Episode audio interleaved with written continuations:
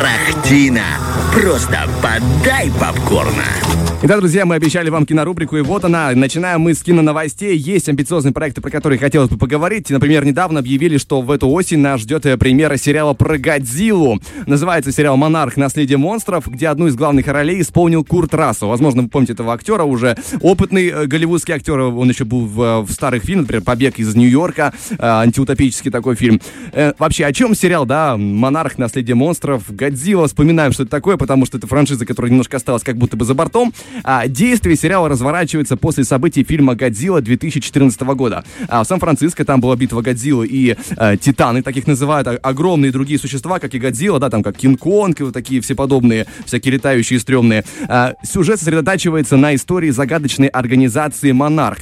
Задача этой структуры — отслеживать Годзиллу, ей подобных, вроде Конга, да, и а, которых тоже обещают показать нам в сериале. Правда, не знаю, что они с ними делают, отслеживают ее, ну и что вы с ними сделаете? Они здоровые и сами по себе живут. А, к слову, что интересно, э, первые два эпизода этого сериала э, снял Мэтт Шекман, ответственный за сериал «WandaVision». Если помните, такой был проект у Марвел, довольно успешный и интересный в целом. Поэтому я жду э, любопытного шоу, а там уже как повезет. Ну а теперь затронем с тобой, Кирилл, еще один э, крупный проект. Дело в том, что недавно стриминговый сервис Netflix э, представил тизер-трейлер авантюрного триллера «Продавцы боли», концептуально напоминающего «Волка с Уолл-стрит». И, в принципе, так оно и есть. А в центре сюжета молодая мать-одиночка Эмили Блант. Возможно, ты ее помнишь по недавнему фильму «Опенгеймер», который да, выходил. Да, да. да. Она играла жену Опенгеймера, такая яркая актриса. Мгм. И вот она в попытке найти лучшую жизнь для себя и своей дочки-подростка а, объединяется с пронырливым бизнесменом Крисом Эвансом, которого мы все лучше знаем как Капитана Америку. Ему вообще прекрасно даются роли негативного характера. Если помнишь, такой еще был фильм в 2019 году «Достать ножи», где он играл тоже такого скользкого Мгм. типа. Вообще ему великолепно удается это исполнять. И, в общем, они вместе устраиваются на работу в сомнительный, загибающийся фармацевтический стартап. И благодаря своему природному обаянию и смелости девушка быстро добивается успеха, а компания превращается из э, захолустья в весьма успешное предприятие. Однако с большими деньгами приходят и большие риски. Так что Мгм. вскоре девушка оказывается в центре масштабного заговора с, с ужаша- ужасающими последствиями. По крайней мере, так нам обещают, а как там оно будет, еще неизвестно. Но в любом случае, э, нагнать атмосферу должны э, люди, которые анонсируют. А что интересно, режиссером выступил Дэвид Йетс. А, Он занимался постановкой последних четырех фильмов про Гарри Поттера, самых мрачных, если... Опа, Да. Это Но что-то многообещающее. и в то же время он занимался трилогией «Фантастические твари», которые фантастически плохие, как кино в целом. Но, тем не менее, я не знаю, чего ждать по итогу. Это э, довольно интересно. Ну и э, этой осенью э, релиз состоится на Netflix 27 октября, поэтому ждем, ждем, будем посматривать. Ну и в завершение вспомним еще один проект, которому предстоит оказаться на экранах этой осенью. А, Байопик о Феррари, о легендарном конструкторе и гонщике Энцо Феррари.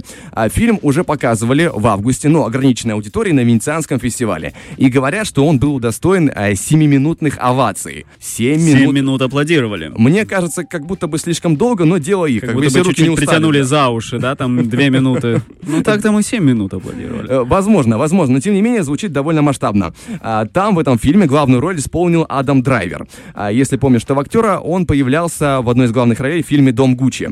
Мгм, Ему уже не привыкать да. сниматься в байопиках, а, и к тому же это опять итальянская история, потому что там про итальянцев, здесь про итальянца. Тут про итальянцев. Да, и он играет того самого Энцо Феррари.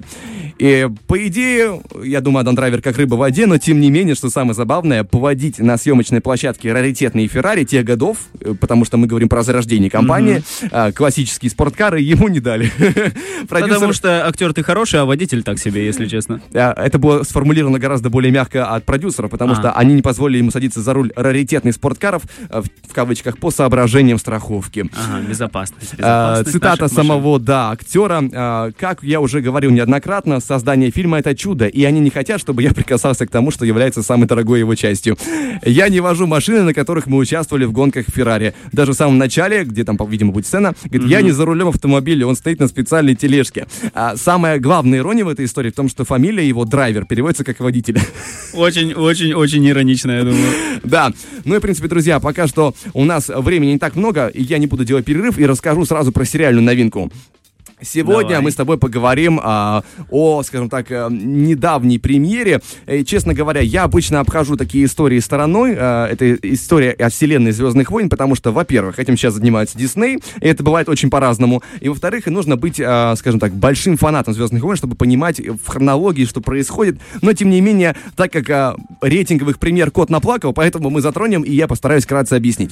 Итак, а, у них, в принципе, я, конечно, сказал про Дисней не очень хорошие слова, но, тем не менее, у них бывают интересные проекты, как, например, «Мандалорец» выходил, целых три сезона, очень интересный проект, и вот, в частности, вышел недавно, э, в конце августа, кажется, если не ошибаюсь, сериал «Асока» называется. А, на Кинопоиске его оценили в 7,1, на MDB в 7,9. А, вкратце постараюсь объяснить саму обстановку в сериале, о чем, э, что происходит, э, потому что а, его можно, в принципе, посмотреть, даже не будучи фанатом далекой-далекой галактики. Возможно, вы помните, что вообще вся вселенная Звездных войн началась э, со старых фильмов, которые снимал Джордж Лукас, да, где была еще такая очень, э, э, не- очень слабая графика, но тем не менее уже была концепция. Там главные персонажи боролись со злобной империей. А, побеждают ее, и вот устанавливается новая республика, новый порядок. Пока что там далеко не все идеально. И вот этот момент мы, в принципе, и застаем. Дело в том, что а, возвращение могущественной империи под властью ситхов, то есть, да, э, сторонников темной стороны, побаиваются. Более того, есть лояльные агенты и особенно боятся некого а, пропавшего адмирала в соседней галактике. Э, Он противник опасный, а вдобавок его космический флот тоже не хухры-мухры. Более того, он может объединить под своим началом а, остатки лояльных э, имперцев. И будет довольно грустно, потому что опять придется сражаться. Собственно, его ищут как сторонники, там появятся темные джедаи, и э, так и недруги в лице Асоки, чтобы решить этот вопрос. Кто такая Асока? Давай. Это бывший джедай. Если помнишь, в Звездных войнах был такой персонаж Дарт Вейдер, который Да. ходил в, Такое чер- имя черно- точно помню. в черном Даже при том, не одеянии, фанат, точно шипел постоянно, да. Да, да. А, он же не всегда был таким темным, вредным, злым. Он когда-то раньше был джедаем изначально. И он был ее наставником, был ее учителем. Теперь же она ищет свой путь, и у нее, скажем так, впереди много испытаний. Ее исполняет, э, точнее, ее роль исполняет Розарио Доусон, довольно известная актриса. Возможно, ее видели в фильме «Семь жизней», и в «Городе грехов» она появлялась. В общем, она много где появлялась, очень известная. А, Я смотрел от сериала пока что только пару серий. А, В данный момент все очень симпатично, смотрится хорошо, динамично, могу порекомендовать. Хотя, опять же, динамично это очень спорно. А, Это мы уже отдельно потом поговорим чуть позже. Кто в режиссерском кресле? Дэйв Филони. Он занимался как раз-таки «Мандалорцем», человек опытный, и на сценарии он поработал, а помогал ему в этом Джордж Лукас, отец «Звездных Опа. войн», поэтому, да, у них коллаборация Хорошие задатки, давняя, да, у давняя этого. коллаборация, они вместе работают, и частенько получаются очень хорошие проекты. А что пишут обычные зрители в рамках, да, отдельных комментариев, где они учитывают достоинства и недостатки?